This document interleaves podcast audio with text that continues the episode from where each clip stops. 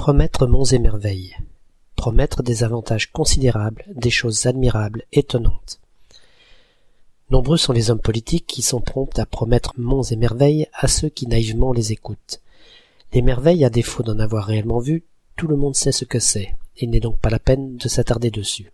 Mais il peut paraître très étrange de rajouter des monts, qu'on comprend généralement comme petites montagnes, à ces choses admirables ou étonnantes. Il faut pourtant savoir que dès le XVIIIe siècle, des monts signifient une grande quantité de, métaphore qui s'explique aisément par le fait qu'une vraiment très grande quantité de choses empilées peut finir par former une petite montagne.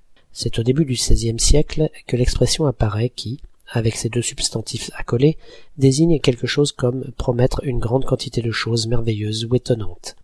Un peu plus tard, Rabelais utilisera compter monts et merveilles, tandis qu'au XVIIIe siècle on parlera de monts d'or pour évoquer soit des avantages très importants, soit des richesses considérables.